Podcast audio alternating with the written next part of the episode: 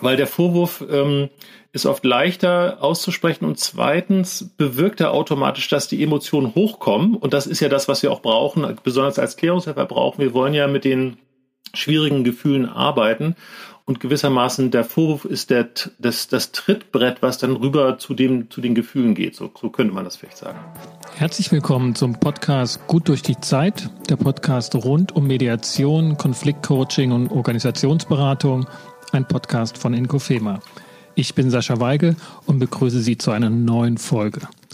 Heute sind wir wieder im Kernthema Mediation und speziell um das Thema Klärungshilfe.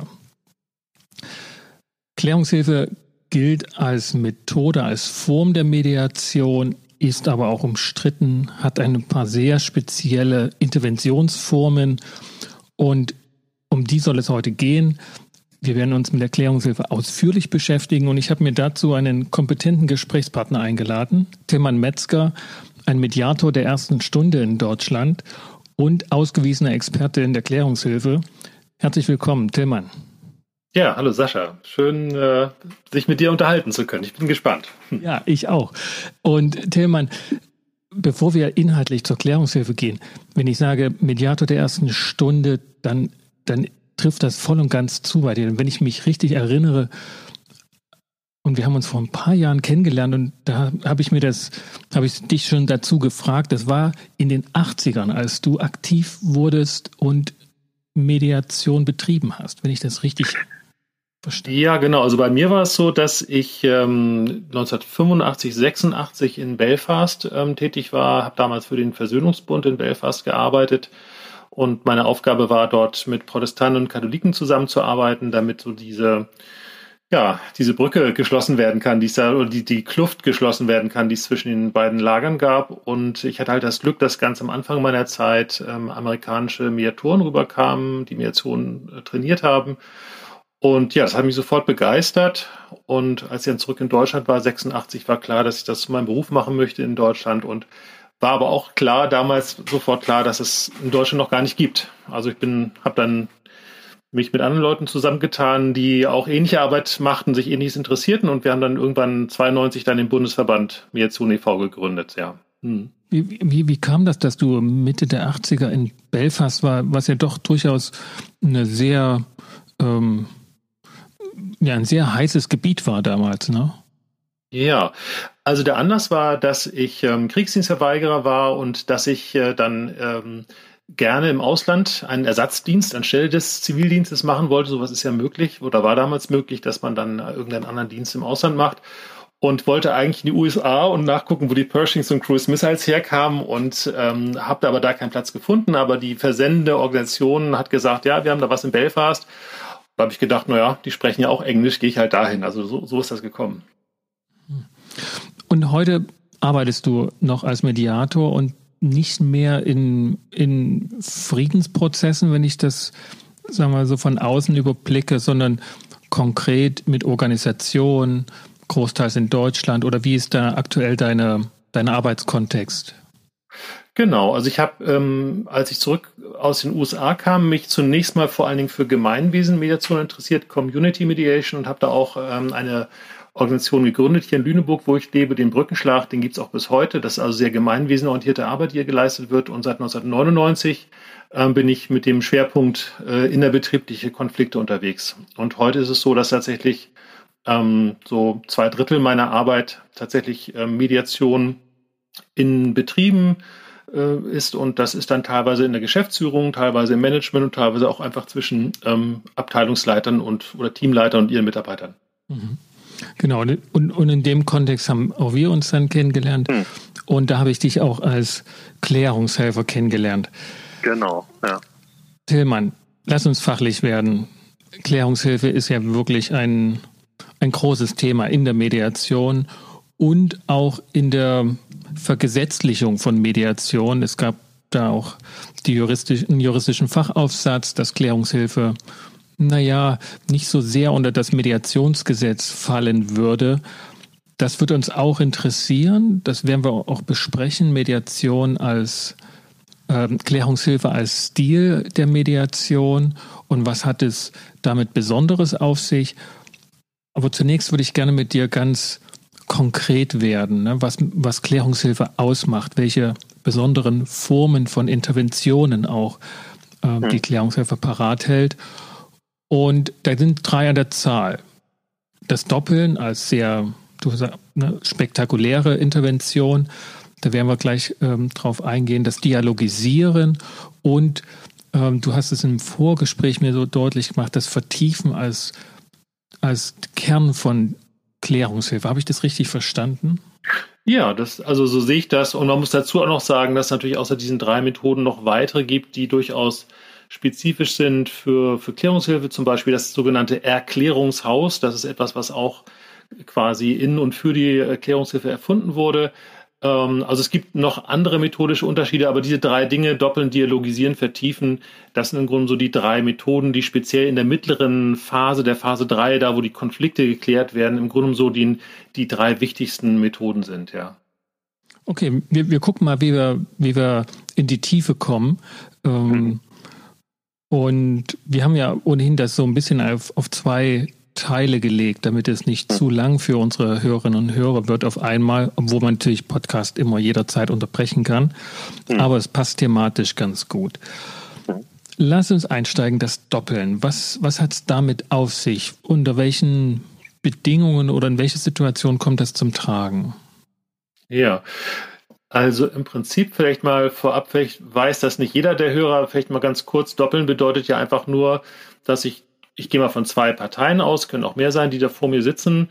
Und ich habe den Eindruck, dass ähm, etwas, was eine Partei gesagt hat, noch, noch genauer, noch spezifischer auf den Punkt gebracht werden kann. Also Doppeln ist typischerweise dann angesagt, wenn ich den, den Eindruck habe, das kann noch klarer ausgedrückt werden. Und dann sage ich eben zu der Partei, für die ich sprechen möchte, ähm, darf ich mal neben sie kommen und etwas für sie sagen und sie sagen dann, ob das stimmt.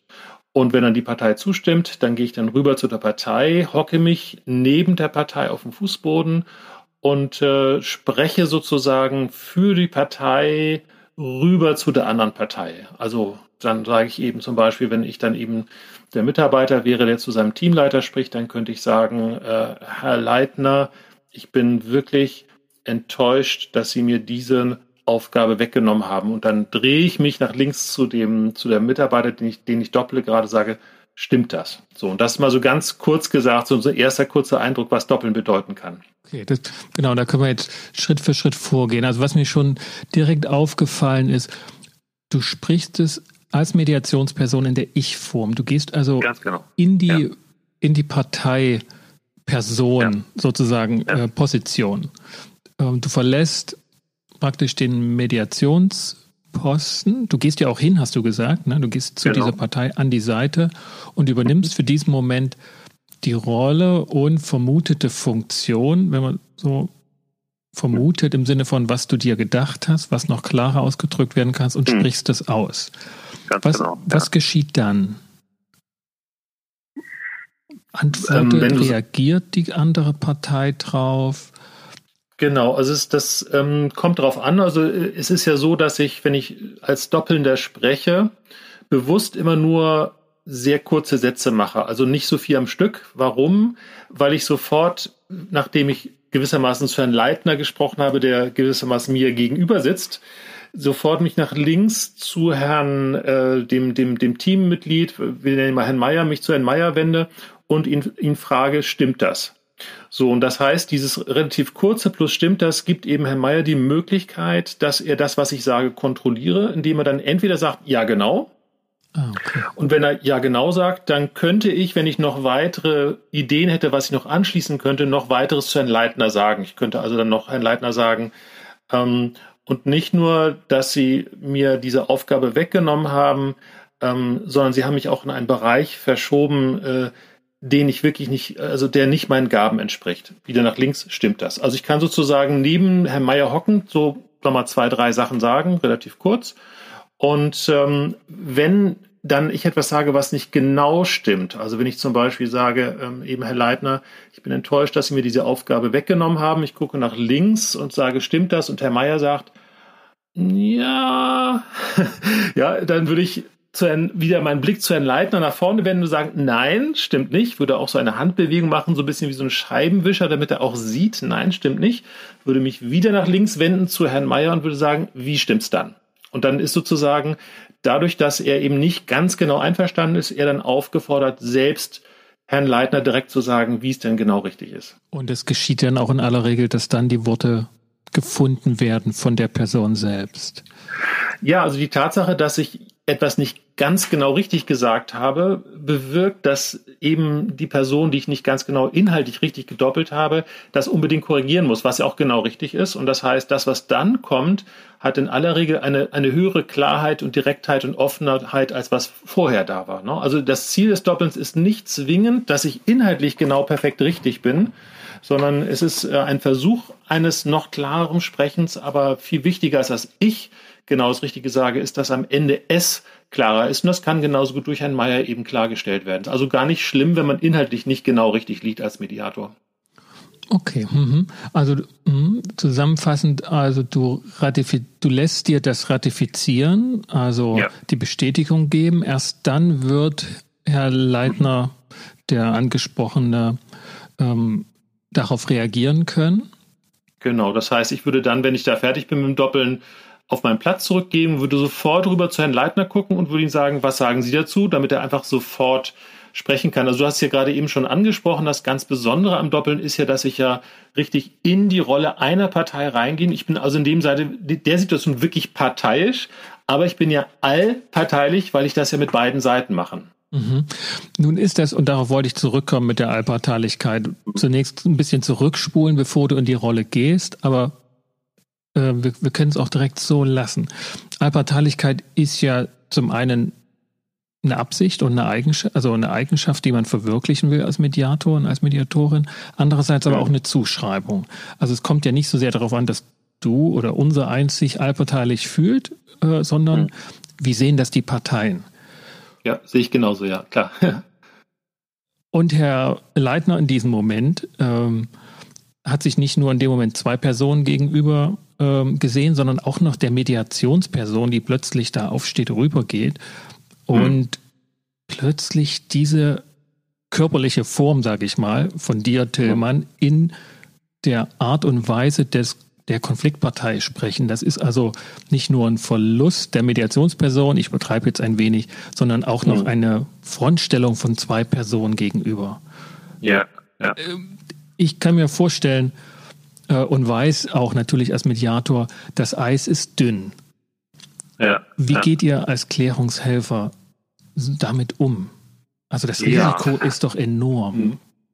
Also das, äh, da, also für die Antwort brauche ich ein bisschen mehr Zeit und du musst mich mal zwischendurch mal unterbrechen, weil es hat einfach ganz viele verschiedene Aspekte, äh, über die man da reden muss. Also erstmal vom Grundsatz her finde ich, hast du total recht. Das ist natürlich so, dass wenn ich mich neben eine Partei hocke und, und für die spreche, im Ich zu der anderen, dass das die Gefahr ist, dass das Gegenüber schwer irritiert ist, so nach Motto, huch, und das soll jetzt also Allparteilichkeit sein. Das ist erstmal total nachvollziehbar. Ne? Ähm, wichtig ist nur erstens, dass ähm, Doppeln wir erst in der Phase drei machen. Das heißt, ähm, genau, genau, wir haben ja sozusagen die Phase eins das, was ich als Rahmensetzen bezeichne, wo man halt erstmal über die Spielregeln der Zusammenarbeit spricht. Dann hat man die Phase 2, wo beide Seiten mir erstmal ihre Sicht erzählen und noch nicht zueinander sprechen. Und dann erst in der Phase 3 vertiefen wir dann ja bei den verschiedenen Themen sozusagen. Und erst da wird das Doppeln gemacht. Das heißt, so wie ich arbeite, ähm, ist das ungefähr erst nach einer ganzen Stunde oder nach anderthalb Stunden, dass ich überhaupt frühestens anfange zu doppeln. Und bis dahin hat, haben eben beide Seiten schon erlebt, dass ich den beiden sehr, sehr, sehr aufmerksam zugehört habe. Ne, diese Phase 2, also es, es gibt ja auch verschiedene Formen der Phase 2. Es gibt Menschen, die einfach nur Themen sammeln und als Flipchart schreiben. Das ist dann relativ nüchtern. Äh, und bei mir und der Erklärungshilfe sieht die Phase 2 tatsächlich so aus, dass ich erstmal sage, ähm, Herr Mayer, erzählen Sie mir mal, wie sehen Sie denn die Zusammenarbeit mit Herrn Leitner? Ähm, Herr Leitner, für Sie wird jetzt erstmal die Aufgabe sein, erstmal circa eine halbe Stunde lang zuzuhören und Sie kommen dann auch gleich dran. Also, ne, wie, das wird ja auch von anderen Mediatoren durchaus so gehandhabt. Also erstmal so dieses, ah, ich höre erstmal beiden Seiten zu und zeige mich beiden Seiten interessiert, so, ne? Die haben eine gute dann, Arbeitsbeziehung zu dir und du machst es nur, wenn du weißt, die trauen dir schon, äh, also die vertrauen dir. Ähm, ich würde mal so sagen, in der Regel ist das einfach tatsächlich nach, nach der Phase 2 so. Nicht, ich kann es nicht immer garantieren. Also ich würde das Doppeln nicht davon abhängig machen, jetzt, dass sie, dass ich denke, die vertrauen mir, sondern ich weiß einfach, ich habe mit denen erstmal einen Gesprächsprozess.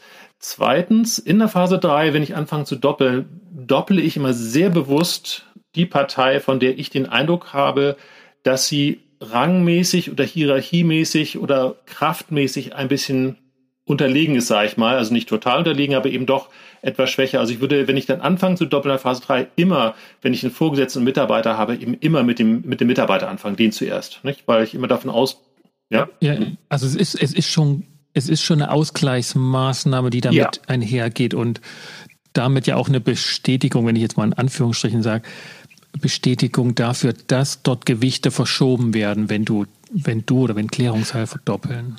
Ja, ganz sicher. Also ist, wie, wie ich schon sagte, also wenn ich zum ersten Mal jemanden doppel und die beiden Parteien kennen das nicht, dass das erstmal eine sehr markante Intervention ist, die sich anfühlen kann, wie dann nimmt jemand Partei. Da, damit rechne ich, ne? Das ist tatsächlich so. Und dann drittens wird das aber auch dadurch geheilt, dass ich ja erstmal nur sehr kurz dopple, dann auch zurückgehe auf meinen Platz. Ach so, oh, ich muss noch was zum Doppeln sagen. Wie ich dopple, ist auch nochmal sehr wichtig. Also schulbuchmäßig richtig dopple ich wenn ich eben die Informationen sehr nüchtern und sehr sachlich rüberbringe. Also mein Tonfall und meine ganze Gestik soll sehr nüchtern sein. Das heißt, ich sage eben für Herrn Mayer, Herr Leitner, ich bin enttäuscht, dass Sie mir die Arbeit zurück, äh, mir die Arbeit, diese Aufgabe weggenommen haben. Ich sage eben nicht, also Herr Leitner, dass Sie mir die Aufgabe weggenommen, das ist unmöglich, ja, das, das würde ich nicht machen, ja. Also das heißt, ich, ich kein Emotionsförderungsprogramm, ähm, sondern es geht um Informationen, die nicht klar ausgedrückt wurden. Exakt. Und die Informationen können auch Emotionen betreffen. Also ich kann sehr wohl doppeln, Herr, Herr, Herr Leitner, ich bin empört, dass Sie mir die Arbeit, diese Aufgabe weggenommen haben. Aber dieses empört, auch das ähm, biete ich so an, als wenn ich wie so Nach Nachrichtensprecher, sage ich mal, relativ nüchtern, also gewisser, man kann sich vorstellen, ich informiere Herrn Leitner über den Zustand von Herrn Mayer auf eine sehr, sehr sachliche Art und Weise und das bewirkt, dass auch Herr Leitner das viel, viel besser aufnehmen kann, als wenn Herr Leitner, als wenn Herr Mayer sprechen würde. Ne? Also es ist nicht, wenn ich das mal so differenziert machen kann, wie zum Beispiel in therapeutischen Settings, wo jemand etwas mitteilt, was emotional äh, durchaus Ärger oder Verletztheit mit sich bringen kann und er verklausuliert das in, mit einem Lächeln in irgendeinen Witz, dass du dann die Emotionen Nein, ansprichst beim Doppeln. Nein, das, das, also das nicht, äh, sondern, sondern, also ich, ich benenne einfach die Emotion, ich benenne die, die Wahrnehmung. Also wir sprechen ja hinterher nochmal über das Vertiefen, da wird es dann auch darum gehen, worüber ich dann eigentlich doppel, was sind die verschiedenen Ebenen. Ne? Aber also wichtig, damit das Gegenüber es, es gut vertragen kann, fuchtel ich dann nicht wild mit den Händen rum, ich balle nicht die Fäuste und ich erhebe nicht meine Stimme, sondern ich informiere einfach im Grunde über den Zustand von Herrn Meier, wenn ich zu Herrn Leitner spreche. So kann man das sagen, aber in der Ich-Form. Und viertens gehe ich eben dann eben zurück zum, zum, äh, zu meinem Stuhl und wende mich dann sofort, und das ist natürlich sehr wichtig, sofort Herrn Leitner zu und frage ihn, was sagen Sie dazu? Nicht? Und dann sagt dann, wird Herr Leitner irgendwas antworten und dann ist auch da wiederum schulbuchmäßig genau richtig, dass ich dann so bald wie möglich mich auch neben Herrn Leitner hocke und auch für Herrn Leitner spreche, egal ob der es nun gerade nötig hat und egal wie klar oder unklar der gesprochen hat, einfach ähm, damit er auch spürt, okay, ich kann und will, habe den Anspruch, genauso ihn im Doppeln zu vertreten wie sein Gegenüber. Und das ist natürlich sehr wichtig, dass das möglichst zügig auch erfolgt. Ne? Okay, also das ist, das klingt mir wie, wie der Grundsatz aus bei Einzelgesprächen, niemals einer allein, sondern immer beide Seiten. Also genau, ganz du doppelst genau. in einer Mediation auch ja, immer ja. beide Seiten oder alle Seiten, die ja. da sind. Absolut, ja. Okay, das ist genau. natürlich auch nochmal ein Ausgleich, der diese hm. ähm, Gefahr von, von verletzter Allparteilichkeit ähm, austariert. Ja, ja, ja. Und ähm, im Prinzip, also meine Erfahrung mit dem Doppeln ist, ähm, ich, ich ähm, frage jedes Mal am Ende von der Mediation, ähm, ob die ähm, Parteien oder ich frage, welche Beschwerden haben sie in meine Richtung? Das ist übrigens auch eine typisch klärungshelferische Frage. Äh, wir fragen eben nicht, wie war ich oder wie war die Mediation, sondern wir, wir fragen ganz gezielt nach dem Negativen. Also welche Beschwerden haben Sie in meiner Richtung? Das ist exakt die Frage, die ich stelle. Also ich möchte die gewissermaßen die, die Schwelle, dass sich mir gegenüber beschweren, sehr, sehr niedrig legen. Und ich habe das ganz, ganz selten, das ist vielleicht höchstens 0,5 Prozent, wenn überhaupt mal erlebt, dass jemand sich über das Doppeln beschwert hat, sondern im Gegenteil, oft ist es ja so, dass Menschen dann sagen, na, ich, ich ähm, habe gar nichts, über das ich mich beklagen kann. Wollte nur noch mal sagen, dieses, wie Sie dann neben mir gehockt haben, für mich gesprochen haben, das hat mir echt unheimlich gut getan. Also das ist ganz erstaunlich, obwohl ich mich am Ende ja oft frage, welche Beschwerden, Frage, welche Beschwerden haben Sie, kommt sehr häufig stattdessen, dass Sie neben mir gehockt haben, für mich gesprochen haben, mir unheimlich gut getan. Und dann nicken alle. Also das ist tatsächlich so, dass die Parteien dann erleben, boah, da gibt es jemand, der schafft das wirklich, sie neben alle Menschen im Raum zu setzen und wirklich die Dinge so auf den Punkt zu bringen, dass die sich verstanden fühlen. Und das ist ja auch unheimlich wichtig, weil die auf einmal merken, ach, schau mal an, da gibt's einen, der Mediator, der kann tatsächlich alle Sichtweisen nachvollziehen. Also so bescheuert kann das alles auch nicht sein, was der andere denkt. Also so, so tatsächlich ähm, wird das Doppeln von den Parteien real aufgenommen. Mhm. Also das hört sich für mich auch so an, dass es nicht so sehr eine Art Dolmetscherfunktion ist, wo du jetzt versuchst, dem anderen deutlich zu machen, was der Gedoppelte sagen oder gesagt hat, sondern dass du eher Dinge, ich sag mal, diese Metapher von zutage förderst, was vorher nicht wirklich hörbar war. Also ich würde mal sagen, das ist das aus meiner Sicht das wichtigste Ziel der Mediation. Ähm, tatsächlich ähm, mache ich das aber nur zu 20 Prozent. Etwa 80 Prozent ist das, was man als, als konventionelles Doppeln bezeichnet. Das heißt, so wie andere Mediatoren eben aktiv zuhören, paraphrasieren würden, zusammenfassen würden von ihrem Stuhl, ähm, doppeln wir in Erklärungshilfe einfach, um zu signalisieren, das ist bei mir angekommen, äh, um auch der Partei, die ich doppelt zu signalisieren, ähm, ich habe dich verstanden, erstens und zweitens aber auch, um die schon bereits ausgesprochenen Dinge auch für die Gegenseite nochmal besser verständlich zu machen. Das ist ja ganz oft so, wenn Parteien zueinander, miteinander sprechen, dass dann die Ohrdeckel zugeklappt sind. Aber in dem Augenblick, wo ich das als Mediator nochmal sage und das sehr viel ruhiger, nüchterner und knapper zusammengefasst sage als die Partei, hört es auch die andere Partei besser. Also insofern 80 Prozent konventionelles Doppeln, das, da fasse ich zusammen. Und 20 Prozent, das ist, was wir als vertiefendes Doppeln bezeichnen, wo wir also dann auch Dinge dazu sagen, die mehr so zwischen den Zeilen mitgeschwungen sind oder die vielleicht sogar noch gar nicht, überhaupt gar nicht auf dem Tisch sind, aber ich im Grunde ahne, dass sie im Grunde auf den Tisch gehören. Mhm. Und das heißt aber nicht, also ich versuche mich gerade praktisch vorzustellen, bei dem konventionellen Doppeln, dass du mhm. da permanent hin und her rennst. Oder ist das tatsächlich? Ja, das ist, eine gute, das ist eine gute Frage. Das ist eine gute Frage. Also ich sag mal so, Till, Till, Tillmann Metzger als Mensch hat die, die Eigenschaft, am liebsten würde ich ständig hin und her rennen. Also ich, ich beteilige mich einfach sehr gerne und tatsächlich meine Aufgabe ist es wirklich, da eine gute Balance reinzufinden, weil natürlich brauchen die Parteien das, dass die sich direkt austauschen und das ist auch, also wie in allen Stilen der Mediation ist auch bei der Klärungshilfe so, dass die Autonomie der Parteien was sehr, sehr Wesentliches ist. Und dazu gehört natürlich auch, dass die selber Freilauf haben und sich ausdrücken können. Also klar, man muss das Doppeln äh, gut dosieren, so dass man einerseits die Verständigung, das Verstandenwerden dadurch unterstützt, aber auch genug Raum für den direkten Austausch lässt, sag ich mal. Mhm. Okay, letzte, letzte Frage und ich spule nochmal ganz an den Anfang zurück, weil ich da sozusagen den, den Kernpunkt der Mediationsarbeit vermute. Wann hast du den Eindruck, dass Doppeln jetzt die richtige Intervention ist, die passende? Also was passiert und was sagen oder wie sagen die Medianten etwas, dass du den Eindruck hast, da fehlt noch was, da da muss ich jetzt mhm. mal an die Seite gehen und ein paar Worte nutzen, die ich nicht gehört habe. Ja, also da gibt es eine inhaltliche Ebene dazu und eine strukturelle. Auf der strukturellen Ebene ist es so, ähm, das Doppeln bewirkt ja auch etwas, worüber wir bisher noch gar nicht gesprochen haben bisher, nämlich indem ich mich neben eine Partei hocke und für sie spreche und indem ich spreche, also von Herrn Mayer zu Herrn Leitner rüber spreche gucken die sich gegenseitig an. Ja, und das ist ein wichtiges Ziel des Doppelns und auch der Klärungshilfe, dass die in der Phase drei so viel und so intensiv wie möglich im direkten Kontakt sind und sich anschauen. Und das heißt, äh, dass tatsächlich ähm, die, ähm, dieses Doppeln eigentlich die bevorzugte Methode tatsächlich in der Phase drei ist Erklärungshilfe, weil eben, wenn man das anders macht, wenn man sehr viel fragt oder wenn man sehr viel ähm, paraphrasiert. Wenn ich auf meinem Stuhl sitze als Mediator und frage und paraphrasiere, dann gucken die Leute zu mir. Und das will die Klärungshilfe nicht. Indem die Leute zu mir gucken, entsteht ein Umweg, die Leute sind nicht im Kontakt.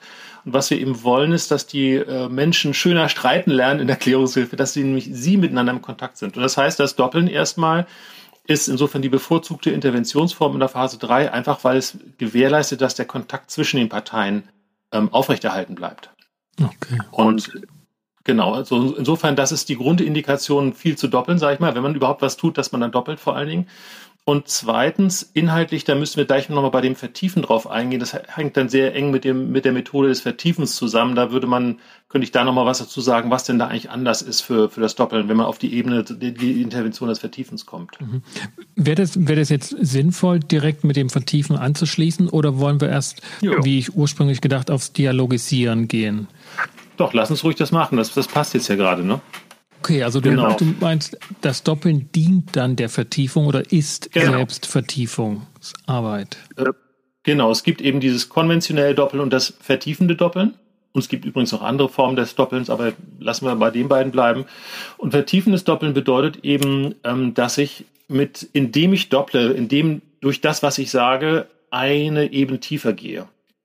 Und da, also ich, ne, das ist der Anschluss ja an deine Frage, was ist denn die Indikation dafür, dass ich dopple? Und das eben eine Indikation kann eben sein, dass ich merke, okay, jetzt haben die sich auf einer Ebene ausgetauscht und die wiederholen sich auf dieser Ebene. Das ist gewissermaßen dieser, dieser Plattenspieler, der hängt. Und äh, wenn Leute sich wiederholen, ist das äh, im Grunde das Zeichen dafür, dass du eine Ebene weiter runtergehst, das Vertiefen. Also das ist dann sozusagen vertiefende Doppeln. Und um das Vertiefen zu verstehen, muss man nochmal verstehen, ähm, wie eigentlich die Klärungshilfe diesen Klärungsprozess in der Phase 3 versteht. Wir haben ja in, in der, in der Lass uns einen Moment ja. ganz kurz, um, um nur die Klarstellung, wenn es eine ist, dass das Vertiefen ist jetzt nicht eine solche sehr handlungskonkrete Methode wie das Doppeln, also wo du ja genau gesagt hast, was, was muss schrittweise ab, also durchgeführt werden, damit es die wirksame Methode des Doppelns ist, sondern Vertiefen ist jetzt mehr so eine Zielorientierung. Das mache ich, ja. aber das kann ich mit verschiedenen Methoden tun oder mit verschiedenen Handlungen. Ähm, ja, ich, vielleicht, wenn ich darüber rede, wird es konkreter. Also so ein bisschen vertiefen ist so ein bisschen so eine Intervention wie umdeuten. Umdeuten ist ja auch nur, da kommt etwas Inhaltliches und ich mache mit dem Inhalt etwas und das, was am Ende dabei rauskommt, ist dann eben umgedeutet.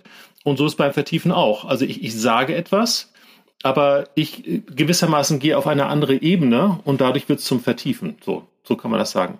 Also wenn ich, wenn ich jetzt Umdeuten nehme und, und Perspektivwechsel als Oberbegriff nehme, dann habe ich mhm. noch nicht die Vorstellungswelt, diese Metapher, die, die du benutzt, dass es da in die Tiefe geht. Das hat ja eher so ja. die psychologisierende Metapher von, man muss genau. tief graben und da unten ist der Schatz und der Schatz genau. wird dann mhm. die, die den Frieden bringen. So, ich, ja, oder zumindest die Klarheit, ja. Ja, die Klarheit, okay. Die Klarheit, genau. Ähm, ja, ich glaube, ich muss konkret machen. Also nochmal, die, die, die, das Vertiefen ähm, kennt vier Ebenen, vier Bedeutungsebenen, die man runtergeht. Das ist so eine Art von Leiter, die man runtergeht. Und ich würde es ganz gerne gleich mal vergleichen mit dem, was Marshall Rosenberg macht. Es, es hat gewisse Ähnlichkeiten und gewisse Unterschiede. Also Mediatoren, die sehr nach Gewaltfreie Kommunikation, ne? Ganz genau, genau. Also wer nach GFK mediiert, der hat ja als oben erstmal als die obere Bedeutungsebene die, die Beobachtung. Danach kommt ja die Gefühle, danach kommen die Bedürfnisse und danach kommen die Wünsche. Das ist ja im, im, Prinzip so ein Prozess, den man als Mediator ja genau auch mit den Parteien durchgehen kann und wo dann eben in der Phase 3 Beobachtung, Gefühle, Bedürfnisse geklärt werden und man dann rübergeht in die Phase 4 Wünsche. So. Und ähm, so ähnliche Ebenen gibt es eben in der Erklärungshilfe aus, auch, die sehen aber eben anders aus. Und zwar hat man oben genauso wie bei eigentlich allen Miniaturen, die ich kenne, wenn man mit einem Thema anfängt, erstmal die Beobachtungsebene, erstmal die alle Seiten möglichst klar beschreiben lassen, was ist eigentlich der Anlass äh, sozusagen, was ist das Äußere, was die Leute gesehen und erlebt haben. Also da ist die Klärungshilfe mit allen anderen Mediationsformen, die ich kenne, in einem Boot. Mhm. Darunter kommt, was das gewissermaßen die nächste Ebene, die Vorwürfe, darunter kommen die abwehrende Gefühle, darunter kommt die innere Not. Und, und vertiefendes Doppeln heißt im Grunde genommen, gerade eben waren wir noch auf der Beobachtungsebene und jetzt hocke ich mich daneben und dopple einen Vorwurf. Und das ist gewissermaßen das vertiefende Doppeln. Gerade waren die Parteien auch bei der Beobachtung und jetzt doppel ich den Vorwurf rein und eröffne damit eine neue Ebene. Und das machst du nüchtern, wie vor uns gesagt, und nicht jetzt emotional äh, sozusagen ja, genau. spielend, sondern nüchtern, dass der Vorwurf als solcher rüberkommt, aber die Besonderheit wäre tatsächlich, du formulierst den Vorwurf. Du formulierst Ganz nicht genau. um. Du Ganz machst genau. den jetzt nicht weich und, und was für ein Wunsch da drin stecken möge, sondern auf genau. den Punkt, so sieht's aus. Genau, und das ist tatsächlich ein ganz, wie ich das so erlebe, ein ganz wesentlicher, markanter Unterschied von äh, ähm, Klärungshilfe und der Bedürfnis- und Interessenorientierten Mediation. Also das, was sozusagen die meisten Mediatoren in Deutschland praktizieren, bezeichne ich als bedürfnis- und interessenorientierte Mediation, weil ja dort Bedürfnis und Interessen im Vordergrund stehen. Kurz sage ich dazu auch gerne Biomediation, ja, bedürfnis- und interessenorientierte Mediation. Also das ist der markante Unterschied zwischen Klärungshilfe und der Biomediation, dass wir tatsächlich in der Klärungshilfe uns gezielt für die Vorwürfe interessieren. Also das heißt, wenn die Vorwürfe nicht ausgesprochen werden, dann fragen wir direkt danach oder wir doppeln sie rein, damit die Vorwürfe auf den Tisch kommen. Ja, okay, aber das heißt, ähm, der, also auch die von dir so genannte Biomediation und das, was wir landläufig als Mediation gestützt vom Harvard-Konzept und mhm. das, so wie das in den 90er und Nullerjahren auch sich ausgebreitet hat, die Idee von Mediation, die interessieren sich ja auch für die Vorwürfe, aber sie machen sofort diesen Perspektivwechsel deutlich mit, da drinnen steckt immer ein Wunsch, wie das so schön poetisch ja gesagt wird. Und, und ja. der Mediator ist halt in der Lage, diesen Wunsch zu hören, während die angegriffene Partei oder die beworfene Partei eher in Deckung geht.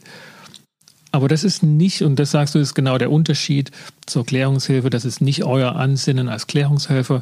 Ihr formuliert konkret auf den Punkt den Vorwurf. Mit welcher Idee macht ihr das? Also die Idee ist, dass ja die Vorwürfe ähm, ohnehin im System drin stecken, äh, also Menschen jeweils drin stecken. Das heißt, bevor Menschen so weit eskaliert sind in ihrem Konflikt, dass sie zum Mediator kommen, sind sie voller Vorwürfe. Weil bei kleinen Konfliktchen, wo man noch relativ entspannt sagen kann, naja, der ist halt anders, da kommt halt niemand zum Mediator. Ähm, also bei, bei eskalierten Konflikten stecken die Menschen voll, voller Vorwürfe, du hast mich übersehen, du hast mich übergangen, du hast mich übervorteilt und ähnliche Dinge. Ähm, und die Idee ist, indem das eben erfragt wird, kann es auf den Tisch kommen und erarbeiten. Du hast ebenso geklungen, als wenn das äh, Biomediatoren auch so machen. Ich muss ja sagen, dass ich von 1985 bis 2007 ja als Biomediator gearbeitet habe und auch Leute ausgebildet habe. Und ich habe bisher noch keinen Mediator getroffen, keinen Biomediator, der sagt, wenn die Leute Vorwürfe nicht benennen, dann musst du dafür sorgen, dass sie auf den Tisch kommen. Habe ich bisher noch nicht erlebt. Du wärst der Erste, den ich treffe, muss ich ganz ehrlich sagen. Also. nee, nee, was ich, was ich meinte ist, die interessieren ja. sich für die Vorwürfe. Also sobald ein Vorwurf kommt, werden die Ohren gespitzt und sofort vermutet, ja. was steckt denn da für ja. ein Wunsch da drin? Na klar. Das hat ja, dann genau. auch das ich sag's mal jetzt so lakonisch, das Verweichlichende in der Kommunikation. Ja. Was genau also zumindest nach meiner Erfahrung, weshalb ich da auch nicht so ein Freund bin, bei bestimmten, in bestimmten Kontexten einfach nicht gut ankommt. Also da wird einfach ja. weggeschalten. Genau. Also da bin ich natürlich sofort bei dir. Na klar, wenn ein Vorwurf auf den Tisch kommt, dann interessiert sich jeder Mediator dafür. Und der Unterschied ist eben, dass wir als Klärungshelfer uns nicht nur dafür interessieren, sondern dann, wenn die Vorwürfe nicht benannt werden, sie bewusst auf den Tisch packen. Und das kann eben durch Doppeln passieren. Dass eben, eben hat Herr Meier zum Beispiel, könnte, könnte Herr Meier zu den Leitern noch gesagt haben, äh, Sie haben mir äh, meine Aufgabe sozusagen entzogen. Und dann könnte ich durchaus auch doppeln, ähm, so einen Vorwurf doppeln, wie ähm, ich empfinde sie als, ich, ich, sie, ich finde sie sind rücksichtslos. Könnte ich ohne weiteres doppeln. Oder, oder ich könnte sowas sagen wie, ich habe den Eindruck, dass sie äh, meine Kollegin, der sie die Aufgabe gegeben haben, bevorzugen. Also wirklich einen klaren Vorwurf benennen. Und das ist dann sozusagen die Vertiefung von der, von der Beobachtungsebene sozusagen. Sie haben mir eine andere Aufgabe erteilt hin zum Vorwurf, sie bevorzugen meine Kollegin. Mhm. Also ich merke, dass ich bei dem Thema auch in der Vorbereitung, ähm, also ich finde das eine markante Methode und auch, auch sehr schlüssig. Ähm, dieses Vertiefen in den vier Ebenen, äh, wo ich von der Beobachtung, von der Sachebene dann in die Vorwurfsebene und dann in die Gefühle und, und innere Not mhm. komme, ähm, dass das sehr ich sage mal, mechanisch ähm, daherkommt, als, als wenn ich da immer Gefühle und immer innere Not sehe und das immer auf einer Schicht tiefer. Ähm, mhm. Und was ich häufig erlebe, dass Vorwürfe in Konflikten auch einfach manchmal ein Stilmittel sind, manchmal auch mhm. eine taktische Maßnahme. Die Vorwürfe kommen, wenn es die Konfliktkommunikation gerade benötigt, um argumentativen Standpunkt zu vertreten ne, oder mhm. einfach seine Position zu verteidigen. Aber sie sind lange Zeit und manchmal lange Jahre auch in, in solchen Arbeits- und Lebensbeziehungen schlichtweg nicht ähm, von Belang gewesen. Sie hatten nicht mhm. das, ähm, das blockierende oder Eskalationspotenzial gehabt. Und, und hier klingt es manchmal so, als wenn das halt so eine Abfolge ist, dass man wie so ein Archäologe es einfach machen muss und dann findet sich das alles dort.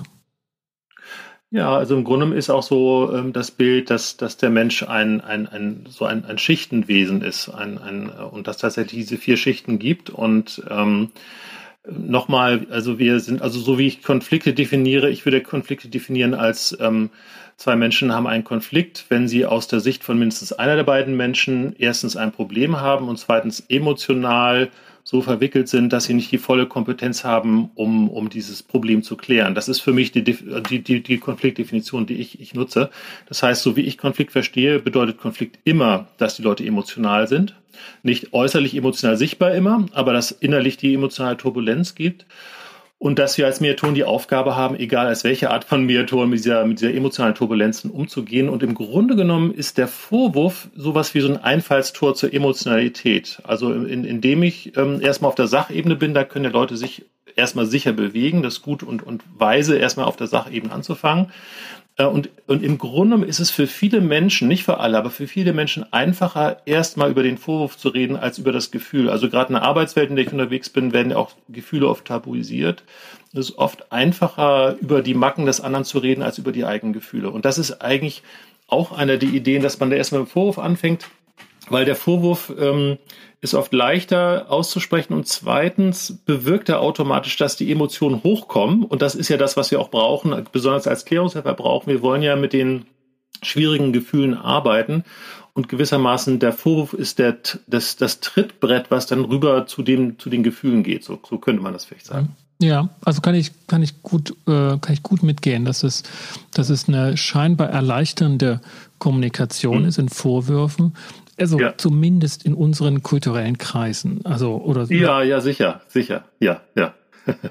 Nochmal zurückkommen, das, ja. das gibt natürlich ganz andere Konfliktmethoden, ja. wo Vorwürfe absoluter Kommunikationsabbruch ist und dann war's das. das. Ja, das ist also ein sehr guter Einwand. Also ich würde nie im Leben äh, Klärungshilfe in China anwenden zum Beispiel. und ich habe Und ich habe auch, ich habe auch schon schon in Betriebsräten ähm, von internationalen Firmen mediiert, ähm, also in Europa, wo wir dann sozusagen mit den Nordeuropäern und den Südeuropäern zu tun haben. Und interessanterweise sind die Nordeuropäer zwar von dem emotionalen Ausdruck her, also so wie sie wirken, nicht so emotional, aber sie sind viel mehr bereit, über ihre Gefühle zu reden und auch über Vorwürfe zu reden, während im Süden ist genau umgekehrt. Es wirkt relativ lärmend, wie sie reden, aber sie sind nicht so geneigt, dann gewissermaßen über die Vorwürfe und über die Gefühle zu reden. Das ist ganz lustig. Also tatsächlich, also ähm, je weiter man Süden man in Europa kommt, desto mehr wahrscheinlich wird das schwierig für Menschen auch Vorwürfe und Gefühle wirklich zu benennen, so, ne? Ja, ja, also ich, mein Standardbeispiel ist immer die, die Schweiz. Ähm, ja, damit wäre man sofort unten, also wäre man weg, es wird man gar nicht merken, da ist die Mediation schon beendet, ähm, auch wenn man noch zwei Stunden weiter arbeitet. Ähm, ich weiß nicht, ob die da. Das? Ja, das, das derart empörende oder vorwerfende Kommunikation ist ein Tabu. Ist ein, das kommt nicht vor. Also Kritik üben ist, ein, ist schon ein, ist schon ein echter, ein echtes Kunststück, so dass sie ankommt und es ja. läuft ganz anders als, als bei uns in, ja. sage ich es mal so, in deutschen Gebieten so. Also, ja, also das sagt man natürlich für den Deutschen, dass sie, das ist ja auch interkulturell gut erforscht, dass wir so die gnadenlosesten Kritisierer weltweit sind fast. Ich glaube, gibt es noch ein Land, was uns überholt, soweit ich das weiß. Aber ist ja interessant, dass ja die Klärungshilfe ist ja von Christoph Thomann entwickelt worden. Der ist ja jetzt 70 Jahre alt, ist ein Psychologe und ein Schweizer. Und ich bin ja selbst auch bei Thomann ja auch ähm, 2008 bis 2010 in der Klärungshilfe Ausbildung gewesen. Da waren durchaus einige Schweizer und Schweizerinnen und viele von denen arbeiten auch in der Schweiz sehr erfolgreich mit Erklärungshilfe. Also ich würde tatsächlich aus meiner Sicht die Schweiz eher noch zu den Ländern zählen, wo man das gut anwenden kann. Nicht, dass sie es im Alltag gerne machen, Aber wenn man da in der Mediation sitzt, mit denen kann man das durchaus gut anwenden. So anders als bei wirklich Südländern, wo das, glaube ich, noch mehr ein Problem ist. Mhm. Deswegen, also es kann auch sein, dass ich ein bisschen zu, zu weit in meinen Vorstellungen gehe, wie Klärungshilfe jetzt auch in der Vertiefungsarbeit vorgeht. Ähm, mhm. dass, dass das dort doch nochmal eine andere Konnotation ja. bekommt. Und es kann sein, das ist ja auch auch wenn wir als Kritik-Weltmeister äh, gelten, in diesen ähm, Vergleichen ähm, haben wir ja regelmäßig in Organisationen mit Konflikten zu tun, weil man sich nicht rechtzeitig die Dinge ja, gesagt hat, die ja, hätten klar. gesagt werden müssen. Also, aber das, das ist eine, das wusste ich nicht, dass hätte Christoph Thormann Schweizer war, aber das wirft ja. natürlich ein neues Licht drauf, so aus meiner Perspektive. Also es ist wirklich der Unterschied zwischen heftig agieren. Da würde man sicherlich von den Schweizern nie im Leben sagen, dass sie natürlicherweise heftig agieren. Aber das, was wir in Erklärungshilfe machen, ist ja ein, ein eigentlich ein, ein Metagespräch darüber. Ne? Die sind zwar direkt im Kontakt, aber so wie ich da dopple, ist das ja was sehr, sehr Ruhiges. Also wir beruhigen die Vorwürfe und die, und die Emotionen dadurch, dass wir sie sehr ruhig benennen. So im Sinne von, schau mal dahin. So sieht es aus. Nicht? Und das, das entspricht sehr wohl dem Temperament, diese Art darüber zu reden, dem Temperament der Schweizer, was man so landläufig glaubt, was glaube ich auch stimmt. Ne? Die sind schon, schon erstmal bedächtiger. So. Und dazu passt das durchaus. Und sehr, sehr besorgt um, um, ich weiß nicht, Image vielleicht im weitesten Sinne.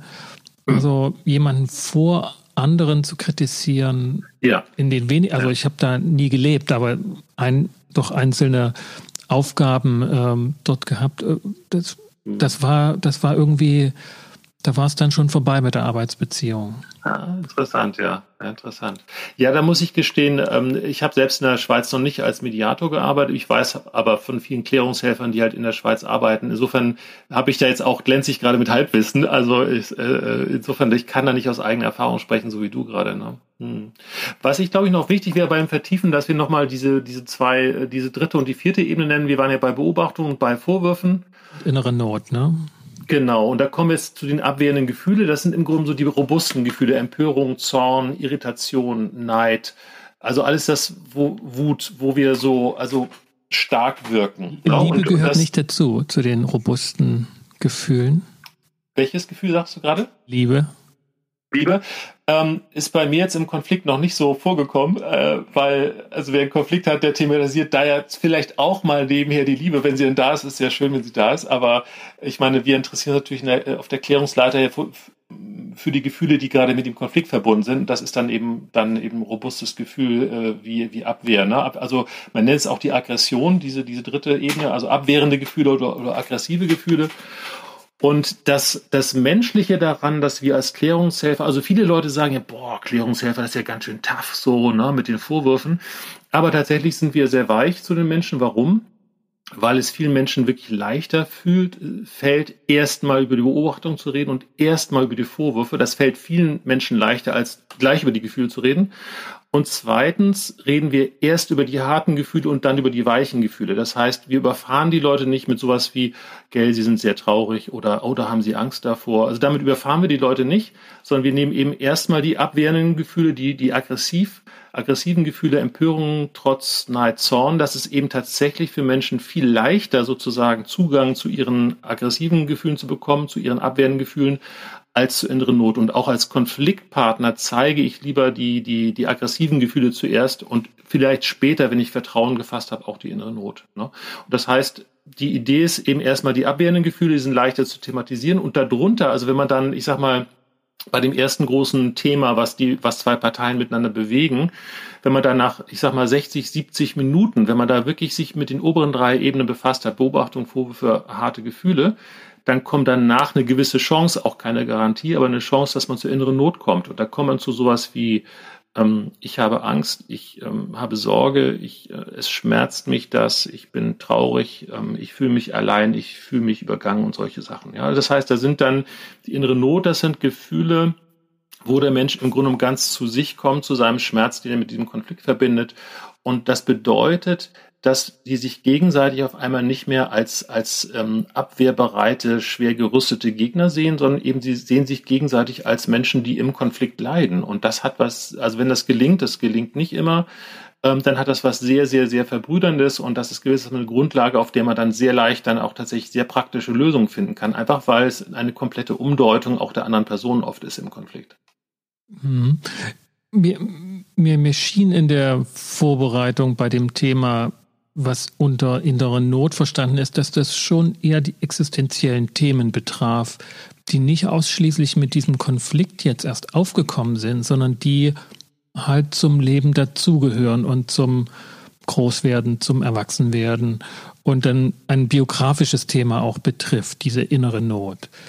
Ist ja, das so ja. oder, oder verbindet ihr nur oder ausschließlich die innere Not mit dem, was dieser Konflikt jetzt bewirkt?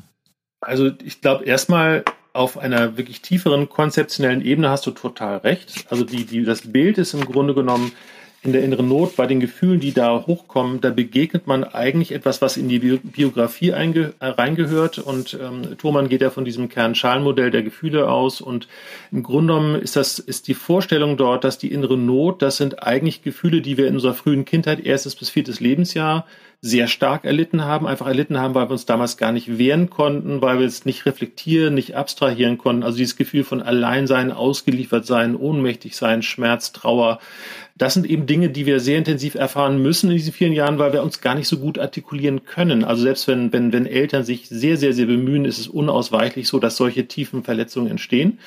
Und tatsächlich ist diese Konflikttheorie der Klärungshilfe so, dass man tatsächlich äh, denkt und glaubt, dass im Grunde um diese Konflikte, die wir haben, eine solche Wucht entwickeln können, die manchmal sehr irrational von außen wirkt, weil es die Leute unbewusst an diese tiefen Gefühle, äh, diese innere Not erlebt, die sie in der frühen Kindheit erlebt haben. Und da gibt es eben so die Theorie in dieser Klärungshilfe-Theorie, dass irgendwann der Mensch in die Trotzphase kommt und die Trotzphase bedeutet, ich möchte nicht mehr Opfer sein, ich möchte nicht mehr ausgeliefert sein und gewissermaßen in der Trotzphase wird dann diese abwehrende Gefühlsschicht angelegt.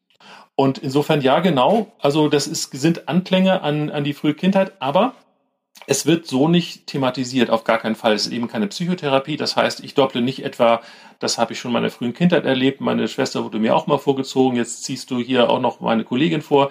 All das würden wir eben nicht sagen, nicht? Sondern, sondern, sondern äh, man würde dann, man würde im Grunde in dem Kontext des Konfliktes das benennen. Und der Herr Meier, ich könnte dann eben auf der vierten Ebene für Herrn Meier doppeln sowas wie ja, und ich ähm, fühle mich da total ausgeliefert, weil natürlich ähm, Sie, Herr Leitner, haben hier natürlich das Sagen, das ist auch Ihr gutes Recht, stimmt das ja ganz genau.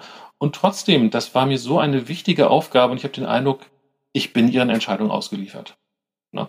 Und, und, und, und ähm, tatsächlich, sag mal, ist da eine emotionale Ebene, die was mit einem zwei-, drei-, vierjährigen Kind zu tun hat, was sich ausgeliefert fühlt, aber das genau wird dann nicht thematisiert, sondern wird der Kontext thematisiert. So, ne? Mhm.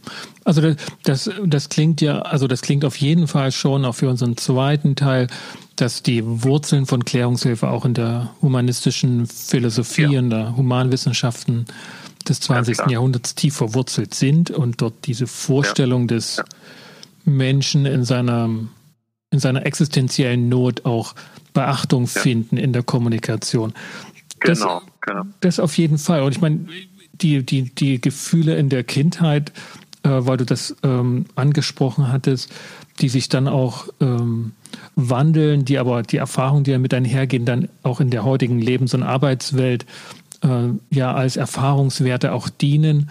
Ich meine, die, dazu muss man nicht, nicht äh, sozusagen eine schlechte Kommunikation mit den Eltern gehabt haben, sondern einfach die, der, der Wachstumsgehalt ist so enorm. Die Veränderung von Kindheit zu Jugend oder ne, von Baby zu Kindheit ist so riesig, dass man natürlich sich alleine fühlt. Da kann man noch so sehr Umsorgen ja, der Eltern haben. Da muss man leider ja. alleine durch. Das ist so und es fängt ja auch schon mit der Geburt an. Also heute weiß man ja auch, dass ja Menschen schon im Mutterbauch hören und sehen können und fühlen. Also im Grunde ist ja eigentlich, ne, das merkt man auch, wenn, wenn, wenn ein Frühchen auf die Welt kommt, eigentlich ist der Mensch ja schon schon oft zwei, drei Monate vor Geburt ja schon ein, ein, ein sensorisches Wesen, was ganz viel wahrnimmt und fühlt. Und das muss man sich mal ganz krass vorstellen. Also der, der Mutterbauch, wo wir da schweben, immer, immer versorgt sind, immer warm ist, wir hören immer die Stimme der Mutter, wir sind immer dabei und plötzlich kommt die Geburt. Also man kann sich gar nicht, finde ich, genau äh, drastisch genug äh, vorstellen, was das für eine, Trau äh, für eine traumatische Erfahrung ist. Wie man da durch den Geburtskanal gedrückt wird, wie dann auf einmal die, die helle, die, die, die, die, das helle Licht äh, auf einmal auf einen eindringt, wie der, der Klang ungedämpft auf einen Eintritt. Aber das ist ein irre, also Vertreibung aus dem Paradies kann man sagen. Und schon das allein ist äh, bestimmt eine massive Erfahrung und außerdem in den ersten Jahren, ähm, dass genau wie du sagst, eben Eltern können uns nicht wirklich vor allem schützen und wir können es aber gar nicht ausdrücken. Wir können bestenfalls weinen, aber mehr auch nicht. Das heißt, wir sind wirklich ausgeliefert. Ne? Und das ist, das ist die Erfahrung, die uns immer noch in Knochen steckt, auch wenn wir sie vergessen haben. So, ne? Mhm. Und, und ich will auf den Punkt hinaus, weil ich ja, ich bin ja auch nicht von Haus aus äh, Psychologe und, ja. und bin da kein Experte drin. Aber wenn ich heute in Konflikten vermitteln soll und weiß, jeder hat diese Erfahrung ja. gemacht und sie ist ja. verschüttet, aber Absolut. sie wird angeklickt durch die jetzige eskalierende ja. Kommunikation.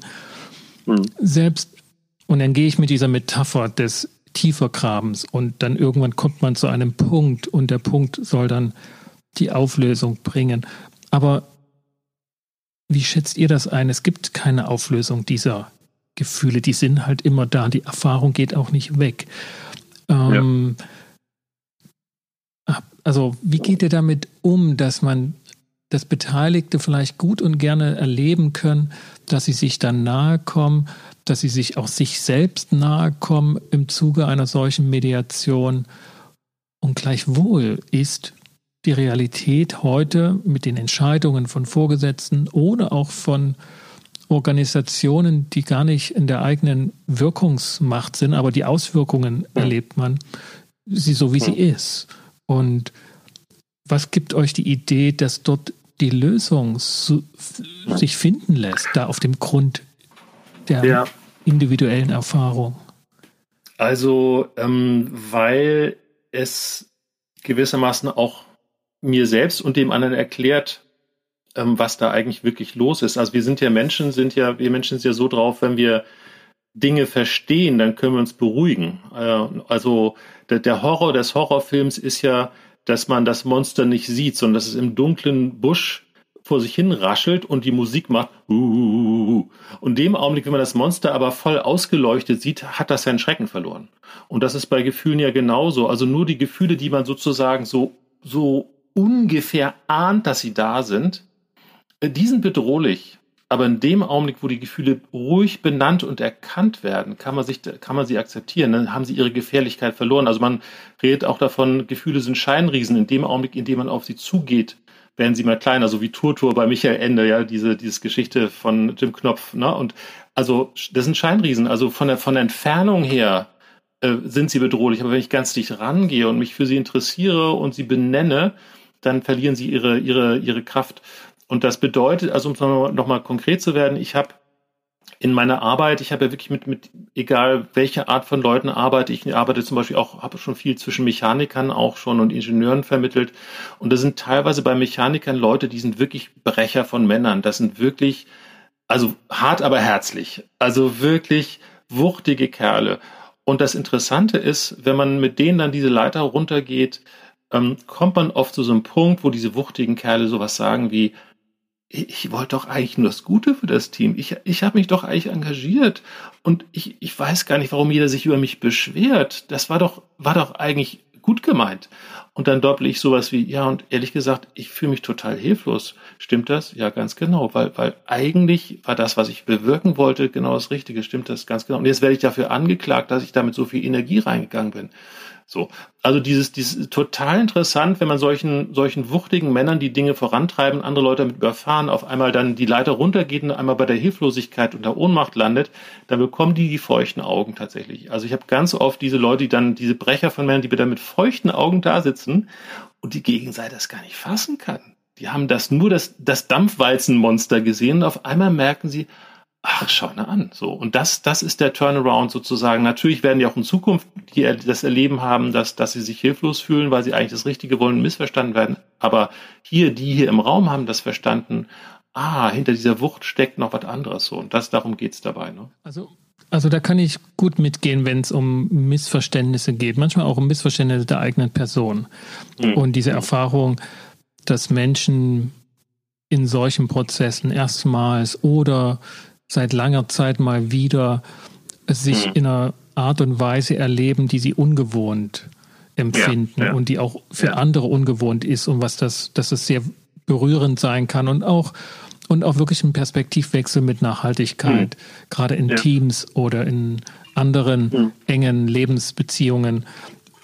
Und da können Lösungen daraus erwachsen. Das, das will ich nicht abstreiten. Und, ähm, und gleichwohl diese Geschichte, also dieses, diese Erfahrung und, und, und Geschichte mal zur Seite gestellt, ähm, die, ähm, die Idee sozusagen, jetzt habe ich ein wenig den Faden verloren, aber ich wollte auf den Punkt hinaus, dass die ich habe ich hab einfach den Faden verloren. Ich, ich glaube, wir waren, waren bei diesem Punkt so die Frage, also ich glaube, du hast ja, finde ich, sehr zu Recht gesagt, ähm, ähm, die, das Erkennen und Benennen sozusagen der Tatsache, dass da jemand die innere Not hat von ich, ich habe Trauer oder ich habe Angst. So, ja. ich, ich wollte den Horrorfilm-Analogie aufnehmen. Ne? Ah, ja. Weil ich, ich, ich hasse Horrorfilme. Ich, ich habe wirklich immer Angst gehabt. Und Erst ja, recht. Auch. und, und du sagtest so, wenn das dann voll ausgeleuchtet ist, äh, dann ja. ist es vorbei. Da ging es bei mir aber erst los. Dann, dann stand halt Michael Myers dort ausgeleuchtet in der Ecke mit seiner Axt. Und die Gefahr okay. war nun nicht vorbei, sondern okay. in aller Blüte erkennbar. Und dann musste man rennen. Dann musste man eine Entscheidung treffen. Wenn ich das also als Parallele nehme, ja, ja diese ja. Treiber des Unbekannten, das ist in Konflikten auch wirklich wirksam und, und hat viele fatale Entscheidungen mit sich gebracht. Aber selbst mhm. wenn man dann die Dinge ausgeleuchtet hat, steht mhm. man manchmal davor und sagt sich, oh Gott, mhm. schlimmer als ja, gedacht. Ja. Und, und, und ich komme nicht weg. Ja. ja, ja, ja. Also, ja. Also äh, und und das da ist tatsächlich Klärungshilfe so, dass sie wirklich ähm, nur Klarheit verspricht und eben keine Harmonie und kein Win-Win. Und das ist auch eine große Stärke der Klärungshilfe, finde ich jedenfalls. Das heißt, es gibt sehr wohl Klärungsprozesse, wo die Leute eben nicht in die innere Not kommen. Und innere Not heißt ja, man sieht auf einmal, das Monster ist eben gar kein Monster, sondern ist eben ein leidender Mensch. Und es gibt natürlich, also der, das ist ja keine, keine konfrontative Therapie. Das heißt, wir können auch nur in die innere Not gehen, äh, wenn tatsächlich die Menschen dazu bereit sind. Und wenn die es nicht sind, dann bleibt man auf der Ebene der Vorwürfe oder der abwehrenden Gefühle hängen. Und das bedeutet dann wirklich, dass dann die Menschen merken, ui, ui, ui, ui, ui so schlimm ist das. Ist bis, bis, bis, bisher dachte ich, das ist schlimm. Jetzt weiß ich, es ist sehr schlimm. Und das ist etwas, ähm, das ist das, was ich verspreche als Mediator. Und wenn Leute als Klärungshelfer, wenn, wenn Leute Auftragsklärung mit mir machen, dann, dann weise ich immer darauf hin, ähm, ich kann ihnen leider nicht Harmonie garantieren. Und Dinge klarer zu sehen und mehr informiert zu sein, kann auch bedeuten, dass ihnen deutlich wird, das wird nichts mehr. Und, und dass ihnen deutlich wird, also wir müssen auseinander. Und mein, mein Dafürhalten ist, ähm, dass tatsächlich es besser ist, gut informiert zu sein, dass es nichts mehr wird, weil man sich dadurch äh, Mobbing, äh, Magengeschwüre, Burnout und ähnliches spart. So. Also in diesem Sinne ja. Also wenn wirklich das gut ausleuchten ergibt, boah, der andere bleibt knallhart, dann ist das so. Und dann, dann ähm, würde ich sagen, habe ich als Mediator auch keinen Zauberstab und ich möchte auch keine Wattebäuschen schmeißen, so tun, als wenn das jetzt alles fantastisch wäre, sondern dann ist diese Information bedeutet eben, okay, wir brauchen auch eine Lösung. Natürlich braucht man auch eine Lösung und eine Vereinbarung und ein weiteres, aber da geht es vielleicht eher darum, wie können wir gut auseinandergehen in dem Augenblick. Ja, ja, also dann, dann habt ihr da ganz ähnlichen Umgang mit der Situation, mhm. dass es auch ausgeleuchtet ja, einfach nicht ja. zu dieser er erhofften Situation kommt oder unbewusst erhofft, dass es ein Missverständnis ja. ist und der andere eigentlich ganz anders ist, sondern manchmal sind die Situationen so, wie sie sind, unangenehm und sie erfordern Entscheidungen, wo keiner gewinnt. Und, genau. und gleichwohl ausgeleuchtet mit, mit mehr auch Kenntnis oder, oder Erfahrung mit sich selbst kann man solche Entscheidungen besser tragen. Und genau. das finde ich also sehr wichtig und ich erinnere mich da auch an eine Studie, die vor ein, zwei Jahren international, ich glaube von Belgien und Niederländern ähm, mhm. geschaffen wurde aus der Arbeitswelt, die deutlich festgestellt haben, dass sowohl kurz nach Mediationen, die mit einem Exit einhergingen, wo also die Arbeitnehmer gekündigt haben oder sich auseinander mhm. dividiert haben mit dem Arbeitgeber, das als gleich gut empfanden zum, mhm. im Vergleich zu denen, die zusammenblieben, als auch noch ein Jahr später. Also ja, ja. diese Studie war ja für Mediatoren so wichtig, weil sie endgültig diesen hm. Mythos hoffentlich ja. beendet hat. Ähm, wir müssen dafür arbeiten, dass sie zusammenbleiben. Ja, ähm, ja, ja. Was häufig einfach wirklich nur das Leiden, ne, Mobbing, Burnout ähm, hinauszögert und vertieft, als dass man sagt, nee, das wird hier der Anfang äh, von einer neuen Geschichte und da trennen wir uns lieber. Und das finde ich auch eine total wichtige Erkenntnis. Und äh, dazu muss ich auch noch sagen, ähm, wenn ich in der Arbeitswelt mediiere, dann schaue ich auch immer, und das ist auch wiederum Klärungshilfe, worüber ich gerade rede, ähm, da schauen wir, dass das gesamte relevante System an einen Tisch kommt. Das heißt, wenn da eben der Herr Meier mit dem Herrn Leitner eine Schwierigkeit hat, dann würde ich alle Menschen, die in demselben Team mit Herrn Mayer auf einer Ebene ist, eben tatsächlich auch äh, zusammen mit der Führungskraft in die Mediation nehmen. Da sitzen dann oft dann sieben, zehn oder 15 Leute. Man kann da ein Ei drauf backen, wenn, wenn da einer mit dem anderen einen Konflikt hat in einem Team, dann, dann, dann betrifft es das gesamte Team einfach, weil bevor Mediator kommt, ist schon so viel passiert und so viel andere mit infiziert worden und so weiter. Und das Interessante ist, dass wenn dann eben in der Teamsituation der Team jetzt dann deutlich wird, dass tatsächlich alle ans Ende des Weges gekommen sind oder dass, dass einer mit dem anderen ans Ende des Weges gekommen ist, dann ist es auch in der Situation auf einmal für die Führungskraft viel leichter, auch eine Maßnahme zu ergreifen, die vorher schwierig gewesen wäre. Also jemand eine Abmahnung zu geben, jemand zu versetzen, jemand zu kündigen, das, das setzt ja durchaus Führungskräfte oft unter Druck das ist sehr unbequem. Man bekommt im Betriebsrat zu tun und so weiter. Also, so, sagen wir, solche harten Maßnahmen zu treffen, ist für eine Führungskraft mit sehr viel Aufwand verbunden und viele Führungskräfte scheuen das und reichen dann die Menschen einfach wie eine heiße Kartoffel einfach weiter, was für, den, für niemanden gut ist. Und insofern, so eine Mediation macht es allen im Raum deutlich, so geht es nicht weiter und macht es dann auch der Führungskraft leichter, Verantwortung zu übernehmen, zu sagen, okay, wir müssen uns wirklich trennen. So. Also, und das ist genau wie du sagst, auch, auch mein Eindruck, das ist dann oft eine Erleichterung, eher als dass man sagt, oh, wie fürchterlich so. Ja, ja. Tillmann, lass uns, lass uns kurz noch zum Abschluss dieses ersten Teils was zum Dialogisieren sagen. Beziehungsweise was ja. gibt's, was gibt's zum Dialogisieren Wichtiges zu sagen? Genau. Also im Grunde genommen haben wir das schon, schon gestreift. Es ist so, ähm, das Dialogisieren ist ganz kurz gesagt erstmal so ein, ein Satz wie, was sagen Sie dazu? Na, also gerade eben habe ich Herrn Meier gedoppelt. Ich gehe zurück an meinen Platz. Ich gucke zu Herrn Leitner und sage, was sagen Sie dazu? Und im Prinzip ist mit dem, was sagen Sie dazu, vor allen Dingen gemeint, reagieren Sie bitte mal direkt auf den anderen. Also gewissermaßen das Dialogisieren ähm, heißt, ich lade die eine Person ein, auf das zu reagieren, was die andere Person gerade eben gesagt hat. Also und, richtige ähm, Bezugsnamen stellt ihr daher. Genau. Mhm. Genau. Und in dem Augenblick, wenn dann Herr Leitner zu mir reden würde, was manche Parteien sagen, wenn ich sage, was sagen wir dazu, das begleite ich mit so einer Art von, von, von ähm, Geste mit der Hand, wo ich deutlich sozusagen von dem, die ich frage, von Herrn Leitner rüber zu Herrn Meier zeige. Was er, also ich gestisch lade ich richtig ein, zu Herrn Meier zu sprechen. Und wenn Herr Leiter dann trotzdem zu mir redet, dann sage ich tatsächlich direkt zu Herrn Leiter, oh, sagen Sie bitte Herrn Meier direkt. Es ist wichtig, dass er es von Ihnen direkt hört. Also das heißt, ähm, dass dieses, was sagen Sie dazu, wird zu einer Chiffre von bitte reagieren Sie direkt auf das, was die Person vor Ihnen gerade eben gesagt hat und sprechen Sie direkt zu ihr. Und was sagen Sie dazu? Ist die ähm, allgemeinste Form, also vielleicht nochmal ganz kurz dazu, und das, das ist wiederum das Konzept der Klärungshilfe, die Idee, die Parteien sollen so lange wie möglich und sie direkt wie möglich im Kontakt sein. Das hat einfach mit der Tiefe der Arbeit zu tun, dass wir die Leiter runter wollen, abwehrende Gefühle, innere Not. Da kommen die in der Regel nur hin, wenn sie wirklich tief in Kontakt gehen und nicht etwa über mich sozusagen. Das, das wird dann durch, durch mich wird selber versachlicht.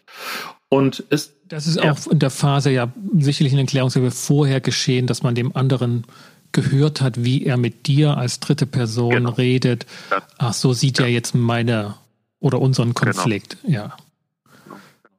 Und jetzt gibt es beim Vertiefen, beim, äh, beim Dialogisieren gibt es halt verschiedene Phrasierungen, je nachdem, auf welche, welche Ebene man gehen will. Also man sagt, was, was äh, sagen Sie dazu? Ist es eine sehr, sehr offene Form? Dann kann sozusagen auf die Leiter gesprochen, Beobachtung, Vorwürfe, abwehrende Gefühle, innere Not. Im Prinzip könnte, könnte man auf allen Ebenen reagieren. Es gibt aber auch eben spezifische Fragen, die ähm, von vornherein bestimmte Ebenen ansteuern. Also zum Beispiel, wenn man sagt, wie fühlen Sie sich behandelt, wenn Sie das hören? Ne, das ist auch eine dialogisierende Frage. Aber dieses, wie fühlen Sie sich behandelt, lädt ein, einen Vorwurf zu benennen. Mhm, mhm. Und emotional Oder, ja. an, angesteuert. Ja, ne? Also nicht, wie denken Sie? Ähm, sondern wie fühlen Sie sich dazu behandelt? Mhm. Genau. Wie fühlen Sie sich behandelt? Das ist sozusagen die, die Einladung, Vorwurf zu benennen. Und wenn man auf die emotionale Ebene ähm, Ebene gehen möchte, dann hat sich oft bewährt, sowas zu sagen, wie, wie reagieren Sie innerlich darauf, wenn Sie das hören? Das ist oft so ein Einfallstor, dass Leute auch Gefühlsworte verwenden, das ist jedenfalls so gedacht. Ähm, das wirst du sicher auch wissen, wenn man fragt, wie fühlen Sie sich, wenn Sie das hören? Das ist oft so, ne, das ist gerade in der Arbeitswelt manchmal auch so mit Abwehrreaktionen verbunden, wenn man das, das, das Gefühl direkt so fragt. Aber theoretisch könnte man auch das sagen, je nachdem, wenn Sie damit mit Sozialpädagogen oder, oder Psychologen zu tun haben oder Mediatoren, kann man natürlich auch fragen, äh, ja, was, wie fühlst du dich, wenn du das hörst?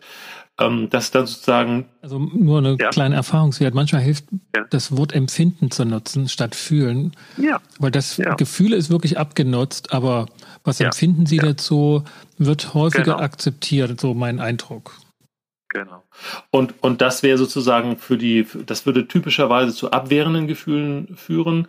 Und zur inneren Not ähm, gibt es kaum eine dialogisierende Intervention. Also es gibt keine, die wirklich schulbuchmäßig dann zur inneren Not führt, weil einfach tatsächlich die Menschen es zumal in Konflikten überhaupt nicht gewohnt sind, über ihre innere Not zu reden. Also zur inneren Not kommt man in der Regel einfach nur dadurch, dass man sich daneben hockt und das ausspricht. Also es gibt ganz wenige Ausnahmen, aber in der Regel muss ich dafür daneben doppeln, damit, damit Leute auf diese Ebene runterkommen, ja. Ja, also die Ebene dort würde ich auch nicht als Dialog nach außen mhm. hin, sondern das ist eine sehr intime Situation, ja, ja wo schon ja. die Anwesenheit ja. ähm, alles, alles ist, was gesagt werden muss. Ja, das ist ein guter Punkt, ja. Ja, stimmt. Hm. Also zumindest, ja, geht, geht mir das so in den Prozessen, dass es da einfach ein, die, eine stille Anwesenheit, äh, wenn hm. jemand diese, diese Schleuse geöffnet hat zu sich selbst, ist. Das ist schon ja. Ja. Ähm, Dialog ähm, genug, sagen wir es mal so, ja. Ja, ähm, ja, ich, ja. Hm. Also das ist ein, das ist sozusagen ganz auf der Linie auch der, der, der Dialogmethoden, ähm, wo es nicht um Diskussion geht, ähm, Stichwort ähm, David Prohm, der auch Dialogisieren als, als Kernmethode entwickelt hatte. Ähm, da geht es also auch in der Klärungshilfe aufgenommen darum, äh, Bezug zueinander zu nehmen, sich gegenseitig zu zeigen und nicht wegzudiskutieren. Ja, okay, dialogisieren, ähm, mhm. vertiefen haben wir, doppeln. Mhm. Und du hast mhm. noch angedeutet, es gibt noch ein paar Methoden, die mhm. spezifisch Klärungshilfe ähm, entwickelt sind oder ausmachen. Also mhm. wenn noch was fehlt, gerne noch sozusagen noch eine rausgreifen. Die Zeit haben wir mhm. noch. Ja, also ähm, das ist jetzt, also die, die ich jetzt schon vorhin genannt hatte, ist eigentlich eine, die, die wirklich extrem komplex ist. Ich weiß nicht, ob das jetzt, äh, wie viel Zeit wir jetzt wirklich noch haben. Das ist das Erklärungshaus. Das ist im Grunde eine Methode, wie man den Parteien hilft, ähm, aus der Emotionalität rauszukommen. Also angenommen, man kommt eben die Leiter runter und man kommt eben nicht bis in die innere Not, sondern man bleibt halt äh, bei der abwehrenden Gefühlen stecken. Dann ist ja schon die Frage, wir brauchen ja trotzdem auch in Erklärungshilfe unbedingt in der Phase 4 dann ganz konkrete Vereinbarungen schriftlich am, am Flipchart. Das ist also auch, auch für die Klärungshilfe was sehr, sehr wichtig ist, auch, auch psychodynamisch und sachlich wichtig zu Vereinbarungen zu kommen. Und wenn halt der, der Dialog in der Phase 3 so komplikationsreich endet, dann braucht es eben eine Intervention, die den Menschen hilft, dass sie aus der Emotionalität rausgehen, auf die Metaebene gehen und gewissermaßen dass das Erwachsenen-Ich einschalten. Und ähm, das ist halt das Erklärungshaus, ähm, das so, so eine Art von Intervention ist. Ähm, ja, weiß ich soll. Explizit auch. Also das, das erläutert hm. ihr sozusagen dieses Haus und, und, und macht daran Prozesse deutlich, also als Modell. Ja, also das, das ist tatsächlich, also da sollen tatsächlich, das ist so eine, so eine systemische Art zu erklären. Ähm, wir, wir nennen das unter uns mehr Touren als unter uns Klärungshelfer ein Erklärungshaus, aber das ist nicht das, was die Parteien hören, sondern ich, ich kann ja mal einfach mal so einen Satzanfang machen, wie das klingt, wenn man, also erstmal man, man nutzt eben das Erklärungshaus, wenn eben die Phase 3, das Klären eben nicht in Harmonie endet, sondern, sondern eben, wenn kein Sonnenschein da ist. Und ähm, dann würde es ungefähr so klingen, ähm, ja, Herr, Herr Meier und Herr Leitner, ähm, ich würde an dieser Stelle gerne mal den, den Dialogfaden durchschneiden. äh, und Sie bitten, sich mal zurückzulehnen. Ich würde Sie ganz gern Ihnen gerne mal sagen, wie ich das Ganze von außen sehe. So, und das Ganze begleite ich, das Ganze begleite ich so mit dem Dialog durchschneiden. Da, da mache ich so eine, so eine scherenhafte Verbindung, äh, scherenhafte Bewegung. Ich lade die ein, sich zurückzusehen. Ich sage ihm mal, wie ich das nach außen sehe. Und, ich, und dann fahre ich fort. Und ich bitte, dass Sie jedes Mal nicken, wenn es stimmt, was ich sage. Mhm. Du bietest so, dann, praktisch wie eine supervisorische Zwischenphase ja. an. Ähm, Kollege, der, der Christian Hartwig hat das mal hier an der Stelle, ich glaube in einem sehr frühen Episode als Zusammenfassung aus der transformativen Mediation genannt und, ja. und das auch deutlich gemacht als, als starke Intervention, dass er die ja. Dinge zusammenfasst und auch pointiert. Ja, genau. Und jetzt die, das hat eine sehr große Ähnlichkeit. Und jetzt, was jetzt folgt, ist im Grunde das, das erste, das Erdgeschoss des, ähm, des Erklärungshauses, was als solches nicht benannt wird. Und das hat drei Zimmer. Das erste Zimmer ist, ich fasse erstmal zusammen, wie der Konflikt eigentlich entstanden und verlaufen ist. Das ist eine Kurzzusammenfassung von paar Monaten oder paar Jahren von Konflikten. Im mittleren Teil, im mittleren Zimmer würde ich kurz beschreiben, wie die Mediation selbst verlaufen ist, was da am Wesentlichen passiert ist. Und das dritte Zimmer ist gewissermaßen so der, der Bilanz, die Bilanz auf dem Scherbenhaufen, kann man gewissermaßen so sagen. Das ist so das, das was unbedingt zum Erklärungshaus dazugehört. Es gibt auch noch andere Varianten, die man dazu packen kann. Und wichtig bei diesem Zusammenfassen, bei diesem ersten Zimmer von der, der Konfliktgeschichte ist, dass ich das zwischen den beiden Menschen hin und her pendelnd ähm, erkläre, sehr empathisch, dabei die Leute direkt anspreche und das also anders ist beim Doppeln, wo ich mich eher sachlich zurücknehme und nüchtern spreche, entspreche ich hier sehr, sehr empathisch und betont, sodass eben beide Seiten sich gut verstanden gehört fühlen und ähm, die Kunst dabei bei diesem äh, Darstellen der Konfliktgeschichte ist, dass ich immer wechsle zwischen Herrn Mayer und Herrn Leitner, Herrn Mayer und Herrn Leitner, also immer hin und her pendle und gewissermaßen in, in Zeitraffer zeige, wie eins zum anderen kam und wie beide Seiten ein Stück weit immer einen Beitrag zu dem Konflikt dazu getan haben, dass es immer weiter sich entwickelte. Das heißt also wichtig, den, den Konflikt so darzustellen, wie eben Konflikte tatsächlich sind, nämlich es braucht immer mindestens zwei Leute, die dazu Beiträge leisten und die werden gewissermaßen im Zeitraffer denen dargestellt. Und das bewirkt, diese Intervention bewirkt, dass die, ähm, also erstmal dieses, dieses, ähm, bitte lehnen sich zurück, nicken Sie jedes Mal, ist so, als wenn wir gewissermaßen den Leuten sagen, jetzt treten Sie mal von der Bühne des Dramas herunter, gehen Sie bitte mal in den Zuschauerraum und schauen sich es an. Also so eine erste Form von Distanzierung von Ihrem Drama, kann man so sagen. Und indem ich dann dann diese Geschichte in Rafa kurz, Rafa drei, vier, fünf Minuten erzähle und dieses Nacheinander aufzähle, was da passiert ist, wird ihnen gewissermaßen bewusst, wie die sich zusammen verstrickt haben. Also das, was vorher oft so ist, dass man der einen Seite des Zuschusters, dass er schuld ist, wird im Grunde dadurch relativiert, dass deutlich wird, nee, nee, da kam eben eins zum anderen und beide Seiten hatten Beiträge, die sozusagen in der Zeitschiene nacheinander gelaufen sind. So. Und das gewissermaßen stärkt so dieses Erwachsen-Ich, oha, also das haben wir beiden da so zusammengezimmert, oh Jemine, so, ne? Mhm. Das, und, und das, du bietest eine mhm, Geschichte ja. an ne, wie sie ja, genau. sich für die soziale Umwelt darstellt äh, und, ja. und die sie sich jetzt, in der sie sich bestenfalls wiederfinden. Ja, also das ist tatsächlich da sehr wichtig, dass sie sich wiederfinden. Das ist wirklich so. Also sie sollen auf gar keinen Fall heftig äh, den Kopf schütteln. Und ich bin auch in dieser Phase noch gar nicht dabei, irgendwelche Modelle anzubieten. Es geht wirklich nur darum, dass ich so gut wie möglich den Ablauf wirklich wiedergebe, so wie ich ihn verstanden habe von den beiden. Ne? Und, und dann ähm, was dann auch passiert, dadurch, dass ich ja das äh, versuche so pointiert zu machen, dass sie sich wirklich gehört fühlen, dass sie dann nicken. Ja, äh, bitte nicken Sie jedes Mal, wenn es stimmt, was ich sage. Und wenn Sie nicht nicken, dann sage ich, ah, bitte, wenn es stimmt, bitte nicken Sie. Ähm, und das bewirkt ja auch noch, dieses Nicken ist ja, kennst du bestimmt auch, dieses Bejahende ist ja auch gut erforscht. Wenn wenn man von der Körpersprache her etwas Bejahendes macht, dann wird auch die innere Haltung bejahend. Das so ein bisschen wie, wie beim NLP, wo man dann Leuten neunmal eine Frage stellt, die, die, die mit Ja antwortet. Zwangsläufig haben wir nicht gutes Wetter, ja und so weiter. Bei der zehnten Frage fragt man dann halt, äh, wollen Sie Waschmaschine kaufen? Dann kommt da auch Ja, weil man halt schon mal neunmal Ja gesagt hat.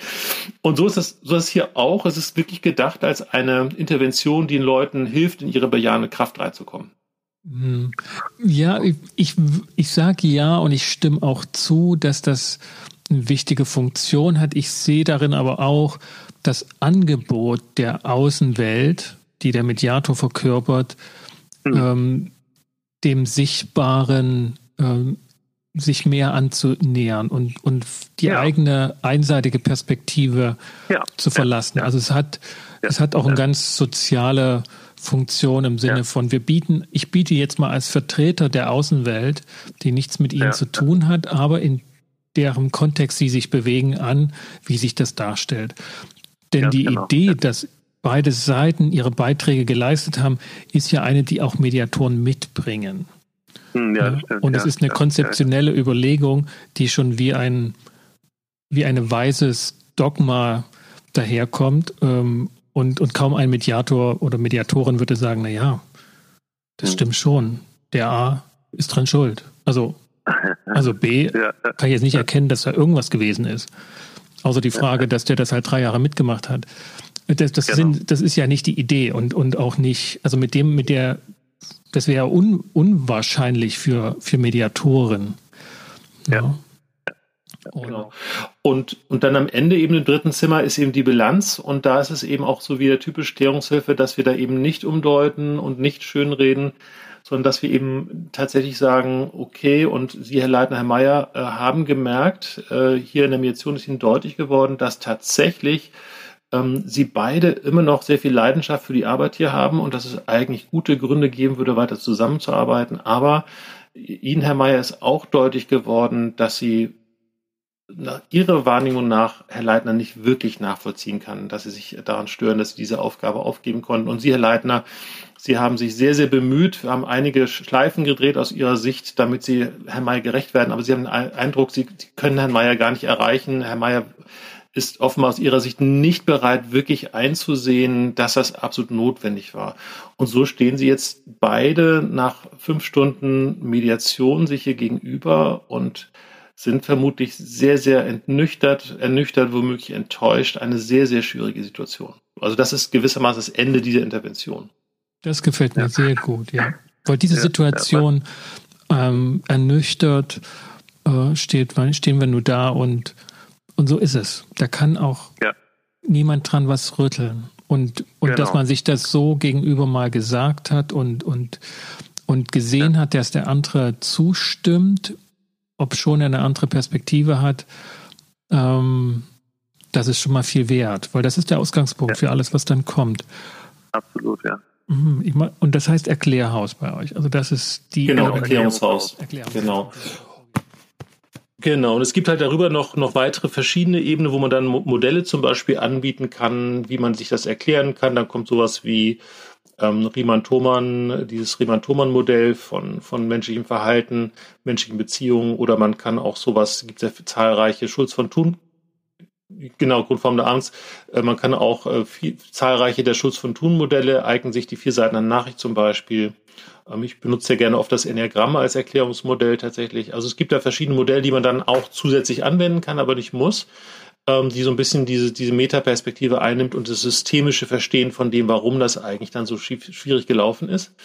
Und dann ist ganz wichtig dann eben der Schlusssatz dieser Intervention ist dann, ähm, und da es nun mal so ist, wie es ist und sich auch nicht so leicht ändern lässt, wie möchten Sie jetzt echt damit umgehen. So.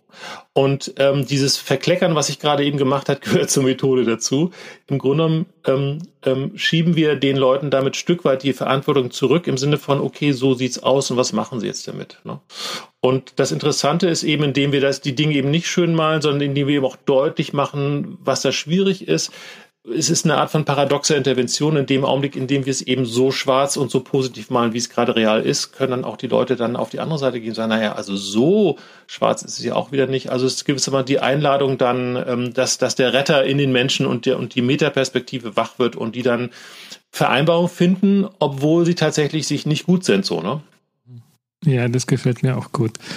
Ja, mit dem, mit der, mit dem Widerstand arbeiten, indem man es hm. eher auch mal ganz nüchtern schwarz sieht und sagt, ei, ei, ei, da ja, ist genau. vieles, da ist vieles verloren für sie. Ja. Außer ja. sie beweisen uns, dass es jetzt klappt. das würde ich natürlich nie sagen, aber das ist die Idee, ja, genau. Genau. Tillmann, ähm, so wie es aussieht, ist es nicht nur draußen dunkel, sondern auch unsere Zeit für den ersten Teil zu Ende. Ja. ja. Und wir haben natürlich, wie Sie es gehört, bei dem Thema ein wenig überzogen und es hat total viel Spaß gemacht. Ja, mir auch. Vielen Dank für deine Fragen und dein Interesse. Ich finde es sehr schön, wie sich mit dir zu unterhalten.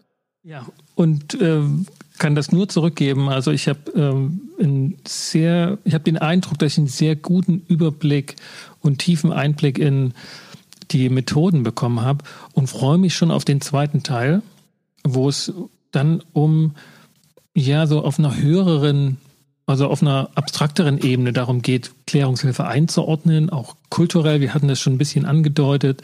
Mhm. Wo können wir Klärungshilfe als Mediationsstil wenn es einer ist, ich mache jetzt mal so einen kleinen Cliffhanger, ähm, wo können wir das einordnen? Und ähm, freue mich drauf. Bis dahin ja, erstmal dir eine gute Zeit. Danke, dir auch. Ciao, ciao. Sehr schön. Gut, Gut bis dann, Sascha. Ciao. Ciao, ciao.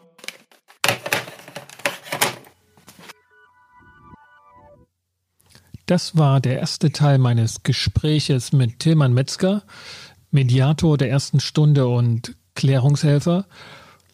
Wir haben von Tillmann ausführliche Beschreibungen der Interventionen und Methoden in der Klärungshilfe gehört, was Dialogisieren ist, was es mit dem Doppeln auf sich hat und wie es genau funktioniert und welche Idee hinter dem Vertiefen steckt und dem Erklärungshaus, einem erklärenden Ansatz, das offen ist für weitere Konzepte und Modelle aus anderen Richtungen und mit dem die Medianten, also die Konfliktparteien, einen Überblick über ihre Konfliktgeschichte bekommen ähm, und schauen können, inwieweit das für sie passt.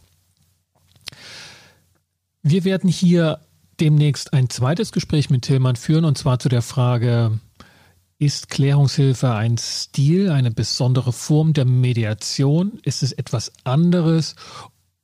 Und wir werden das nicht nur aus der Perspektive der Klärungshelfer und der Mediation beleuchten, sondern auch aus der Perspektive des Rechts und des Gesetzgebers. Denn der hat 2012 in aller Bescheidenheit und Zurückhaltung festgelegt, was Mediation hierzulande ist, was es juristisch bedeutet und ob in diesen Freiraum Mediation, diesen Freiraum der Mediation die Klärungshilfe passt. Das werden wir im zweiten Gespräch näher beleuchten. Ich würde mich freuen, wenn Sie wieder mit dabei sind, wenn es hier heißt, gut durch die Zeit, der Podcast rund um Mediation, Konfliktcoaching und Organisationsberatung. Ich bin Sascha Weigel. Bleiben Sie gesund und auf Wiederhören.